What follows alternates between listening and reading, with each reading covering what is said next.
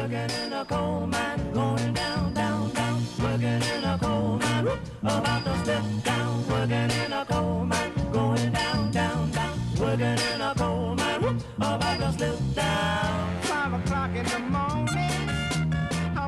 ¿Qué tal a todos nuestros auditores? Es un gusto saludarlos y les agradecemos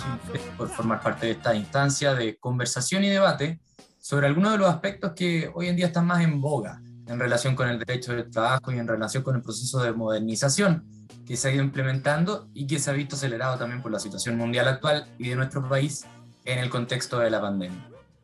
Sin duda hay una serie de temas que han ido cambiando el derecho laboral en nuestro país y en el extranjero, dentro de los cuales están las formas de contratación, aspectos de resolución de conflictos, funciones laborales, posibilidad del uso de la tecnología tanto para contrataciones como para la suscripción de finiquitos, etc. Hoy, en conjunto con los abogados que presento a continuación, nos vamos a referir a un asunto que desde la perspectiva del empleador suele ser bastante complejo y, por qué no decirlo, intimidante. Y también un punto que desde la perspectiva del trabajador constituye una garantía de suma importancia y que ocupa un lugar de relevancia en nuestra cultura jurídico-laboral. Tal vez solo comparable con instituciones como el Ministerio Público, Servicio de Impuesto Interno o Contraloría. Nos acompañan y aprovecho de dar una calurosa bienvenida a Virginia Edo. Ella es abogada argentina con 14 años de experiencia en el ejercicio de la profesión, con especialización en el derecho de la empresa eh, y en particular trabajando con experiencia previa en empresas petroleras y el rubro de la construcción civil. ¿Qué tal, Virginia? Hola Pablo, ¿cómo estás? Todo bien, gracias. Y nos acompaña también Juan José Donaire, también abogado, con ocho años de ejercicio laboral en el mundo privado, ligado principalmente a las industrias inmobiliaria y de construcción. ¿Qué tal, Juan José? Bien, gracias. Hola Pablo, hola Virginia, un gusto saludarles. Hola Juan. Perfecto. Bueno, yo aprovecho de autopresentarme. Pablo Flores también abogado, así que esperemos que sea una, una conversación bastante liviana.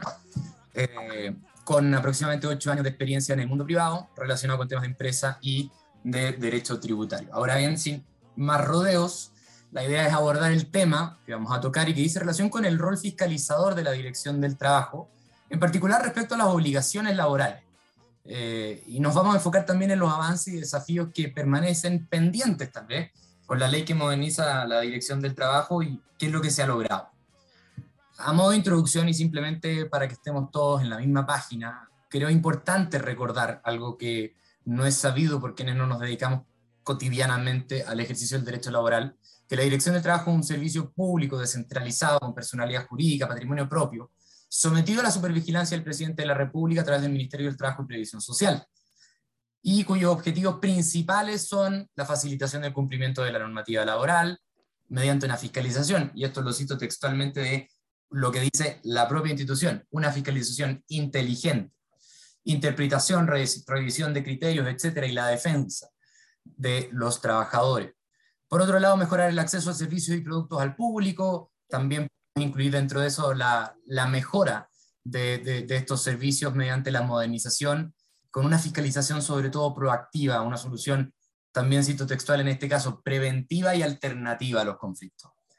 Hay que recordar en este contexto que en el 2010 la Dirección del Trabajo comenzó un plan de modernización institucional que se enfoca precisamente en el mejoramiento de los procesos a través de, distintas herramientas. ¿ya? Cabe precisar así que en ocasiones tendemos a confundir que la función fiscalizadora es la misión principal de la Dirección del Trabajo. No obstante, esta última, la verdad, es bastante más amplia porque busca promover y velar por el cumplimiento eficiente de la legislación laboral, provisional, de seguridad y salud en el trabajo, el ejercicio pleno de la libertad y el diálogo social, favoreciendo las regulaciones laborales justas, equitativas y modernas. Esto, de esta manera, sí consideramos relevante enfocarnos en que esta función fiscalizadora es un medio, es una herramienta que tiene esta dirección para efectos de velar por el cumplimiento de la legislación, por la práctica su misión y en definitiva por acercar y hacer del ámbito jurídico laboral algo más efectivo. Entonces, en el marco de esta misión institucional, que es el pilar que sustenta todos los cambios y modificaciones, como decimos, que se han impulsado en este proceso de modernización, se han incorporado aspectos fundamentales y que vamos a abordar hoy día junto a nuestros contertulios que han querido abordar este tema, aunque a veces pueda ser medio árido, Mm. clave de cara al funcionamiento de la dirección del trabajo, el ejercicio de la función y que también representa una garantía para todos los involucrados, no solamente desde el punto de vista del empleador o del empleado, sino en general. Por eso no hemos querido referir someramente al tema de las notificaciones. Así que en primer lugar, Juan José, bienvenido eh, y te agradecería nos dieras tu opinión respecto a la temática que nos convoca el día de hoy.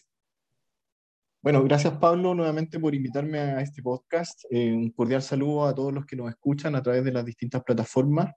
Y bueno, en relación a tu pregunta, eh, quisiera partir señalando que en relación a las modificaciones introducidas en esta materia fiscalizadora por la ley que moderniza la dirección del trabajo, considero muy relevante comentar que esta modificación eh, influye particularmente en un artículo que es el artículo 508 del Código del Trabajo, específicamente en materias de notificación. En ese sentido, el nuevo articulado, el artículo 508 del Código del Trabajo, en términos generales lo que viene a hacer es establecer que todas las actuaciones que realice la Dirección del Trabajo podrán ser o serán vía electrónica a la dirección que se encuentra registrado previamente en el portal de la misma dirección. Por lo que, en definitiva, para poder dar cumplimiento a esta norma, se exige que toda persona o entidad que que se vincule con la institución, con la dirección del trabajo, tiene la obligación de registrar un correo electrónico válido u otro medio digital en que la ley defina. Por lo tanto, de esta manera, el correo registrado se considera vigente mientras no se modifique directamente en el portal de la dirección del trabajo. Por lo que, eh, concluyendo, digamos, de manera preliminar, cuál es la eh, importancia más radical en este sentido, es que de alguna manera la notificación se entiende practicada desde el tercer día siguiente, contado, contado desde la fecha en que se emite el respectivo correo. Ahora, lo anterior, no obsta, eh, podríamos preguntarnos, bueno, ¿es la, ¿es la, única forma de notificación válida? No, la verdad es que eso no obsta a que de alguna manera la Dirección del Trabajo también podrá notificar a los usuarios personalmente o a través de carta certificada en el evento de que el usuario no tenga registrado un correo electrónico de manera previa en la dirección del trabajo. Ahora, en ese caso, eh, la notificación se puede practicar de una u otra forma en el domicilio registrado en el contrato de trabajo respectivo y para el caso de notificación, eh, ya sea eh, por carta certificada en el fondo, a diferencia del envío por correo electrónico, la notificación se entiende practicada al sexto día hábil desde la fecha en que se recibe eh, la carta en la oficina de correo respectivo, lo cual reviste ciertos efectos prácticos que comentaremos más adelante. Perfecto, Juan José.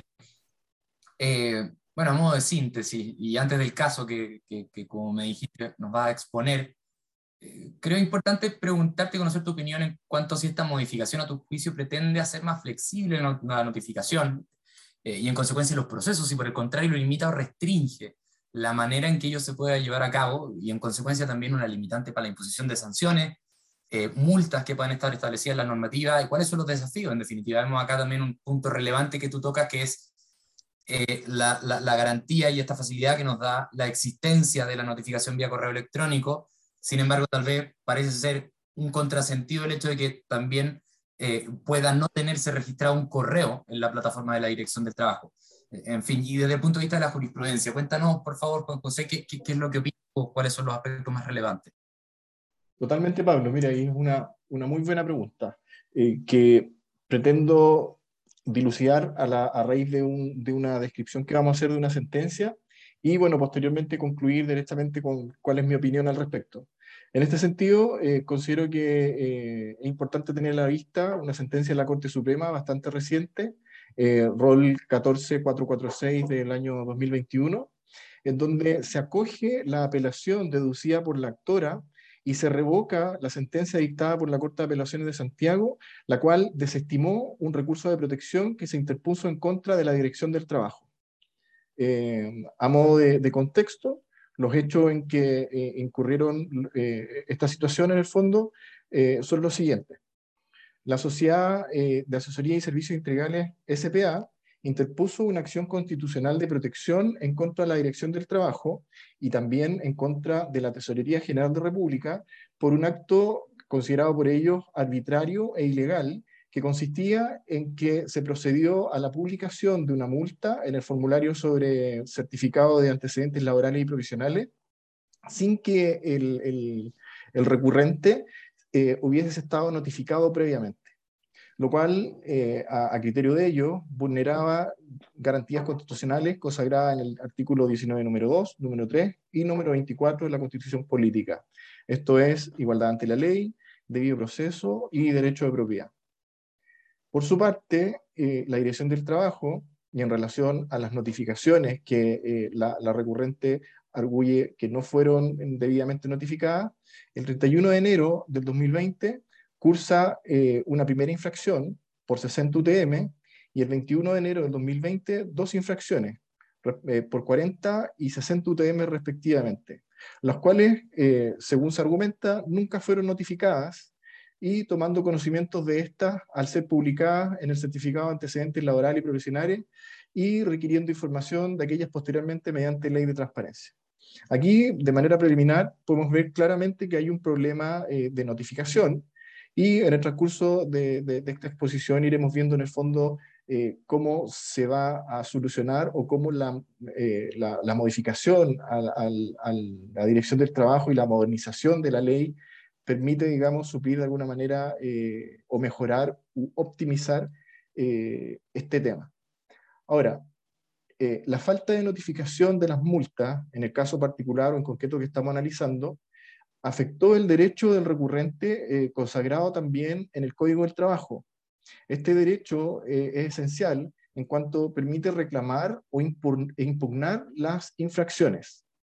no obstante, el recurrente con el objeto de no verse perjudicado a raíz de las publicaciones ya señaladas y también con eh, el objetivo claro de eliminarla, hizo pago de las multas eh, previamente el, 16 de septiembre de 2020. Em, además, la recurrida eh, evacuó, la recurrida, estaba hablando en este caso en la Dirección del Trabajo, evacuó un informe y solicitando el rechazo del recurso, señalando que las cartas certificadas que contenían las resoluciones fueron depositadas en Correos de Chile con fecha 29 de abril del 2020. Por lo tanto, y como comenté inicialmente, estas se entendían notificadas, según lo dispuesto en el propio artículo 508 del Código del Trabajo, el 8 de mayo del 2020, es decir, seis días hábiles posteriores a la fecha en que se depositaron las referidas notificaciones en Correos de Chile. Ahora, por su parte, ¿qué es lo que hizo la Corte de Santiago? Rechazó inicialmente la acción constitucional, teniendo únicamente en cuenta que el asunto había sido sometido, al imperio del derecho. No obstante, eh, eh, se advierte que no puede ser obviado que el fisco de Chile se encuentra en posesión de una suma de dinero sin título alguno para ello, eh, lo cual eh, es en directo perjuicio del patrimonio de la recurrente, pues el examen jurisdiccional de legalidad regulado por los artículos 503 y siguientes del Código del Trabajo no exige para su inicio el pago de todo o parte de la sanción reclamada. De este modo, eh, se estima, o la Corte Suprema de fondo estimó, que la inclusión de las sanciones impuestas en contra de la actora en el registro de antecedentes laborales y provisionales llevado por la recurrida en, virtud de la potestad que le confiere el DFL número 2 de 1967, atendido los efectos de él, de que él, de que de él deriva, configuró un mecanismo compulsivo de pago anticipado de una obligación que se encuentra sometida a revisión judicial, erigiéndose como un acto ilegal. A raíz de lo anterior y a mayor abundamiento, se sostiene que el pago forzoso de una obligación inexigible generó un perjuicio patrimonial para la actora y por lo tanto afectó el derecho de propiedad estatuido en el artículo 19, número 24 de la Constitución Política. Por ello, la Corte Suprema revoca la sentencia dictada por la Corte de Apelaciones de Santiago y en su lugar acogió el recurso de protección deducido en contra de la Dirección del Trabajo, ordenándole recabar respecto de la Tesorería General de la República la restitución de la suma indebidamente pagada por la actora e informar circunstancialmente al Tribunal de Primera Instancia. Ahora bien, Pablo, y, dando mi opinión personal respecto a tu pregunta eh, inicial eh, al respecto, Eh, creo que hoy en día, a raíz del proceso de modernización, estamos aún en pañales, o la dirección del trabajo está aún en pañales, no obstante, el objetivo es ir avanzando en la medida de que la base de datos de la dirección se vaya nutriendo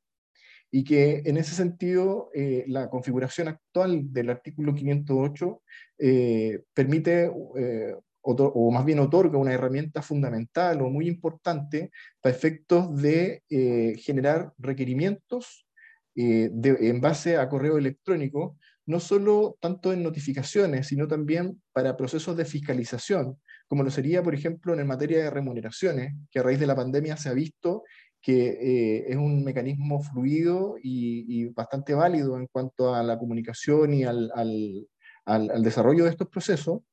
No obstante, eh, por otro lado, como contrapartida, podemos mencionar también que es bastante limitada, porque no sirve para todos los escenarios que se pueden dar en materia laboral, sino que también está limitada. Por ejemplo, eh, casos como pueden ser de accidente del trabajo, lo cual en el fondo no es posible verlo de esta manera.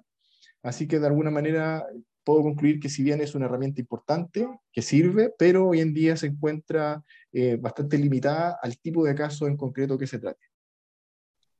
Gracias, Juan José. Y en ese sentido, hacerte, aprovechar de hacerte una pregunta que, creo que surge para todo eh, del solo análisis de lo que tú comentas. En la eventualidad de que fuera compulsivo el hecho de tener registrado un correo electrónico, probablemente no podríamos haber estado en presencia eh, de un caso como este. Entonces, eh, creo que la idea es buena, es muy buena, pero el hecho de, de, no ser obligatorio también eh, lleva a que, como tú bien dices, podemos estar en pañales porque eh, si bien se propone algo que, que, puede simplificar mucho todo esto, en definitiva, está con el, por la razón que sea, no tener registrado, sea por la materia, sea porque no se hizo a su tiempo, sea porque me registré antes de que fuera un requisito de la dirección de trabajo, etcétera, yo no tengo un correo electrónico, simplemente está una manera de, comillas, eh, poder tal vez no vulnerar, pero sí dilatar en el fondo el proceso, la aplicación de las sanciones, porque acá no estamos yendo al fondo de nada, sino que simplemente estamos diciendo, bueno, al no haber una notificación, efectivamente eh, eh, no hay título, digamos, para que usted efectúe el pago, por lo tanto devuelva. Creo que ese, ese es un elemento relevante, creo que hay varios puntos más que podríamos tocar. Ahora, en honor al tiempo y aprovechando, aprovechando la presencia, grata presencia de Virginia, quisiera preguntarle a ella eh, ¿Cuál es tu opinión al respecto y qué nos puedes contar eh, bueno, sobre este punto que estamos tocando? ¿Cómo puedes enriquecer tal vez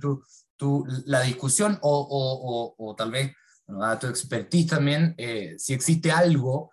algún otro punto, algún criterio que sea relevante tratar a efectos de dilucidar mejor cuál es el, el, a dónde hemos llegado con estos avances, qué es lo que falta, cuál es tu experiencia o, qué es lo que tú has visto en, tal vez legislación comparada, etcétera, en Virginia.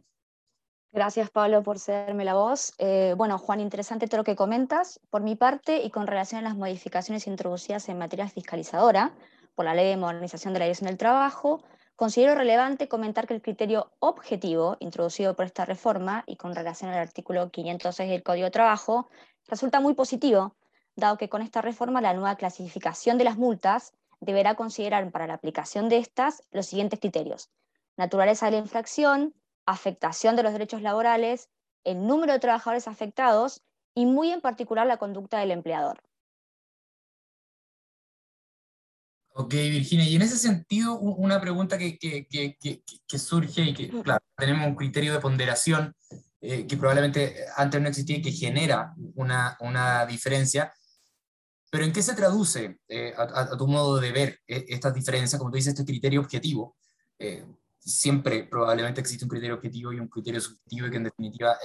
es parte de en qué se traduce la, labor fiscalizadora y sancionatoria también. Pero ¿qué avances concreto y tangible hay con esto? ¿Y qué problema tal vez eventualmente también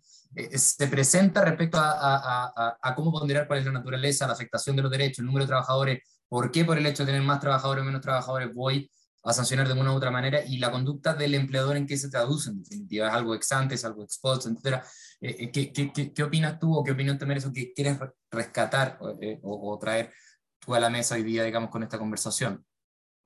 Mira, Pablo, la norma contenida en este artículo 506 del Código de Trabajo, antes de la modernización de la Dirección del Trabajo, no establecía una fórmula ni un método para establecer parámetros que determinan los casos en que debía aplicarse el máximo de las sanciones, o criterios legales que le entreguen a la Dirección del Trabajo elementos para determinar el monto de la sanción, previsible y calculable, lo que implica que la norma le entrega a la autoridad administrativa una potestad absoluta y discrecional.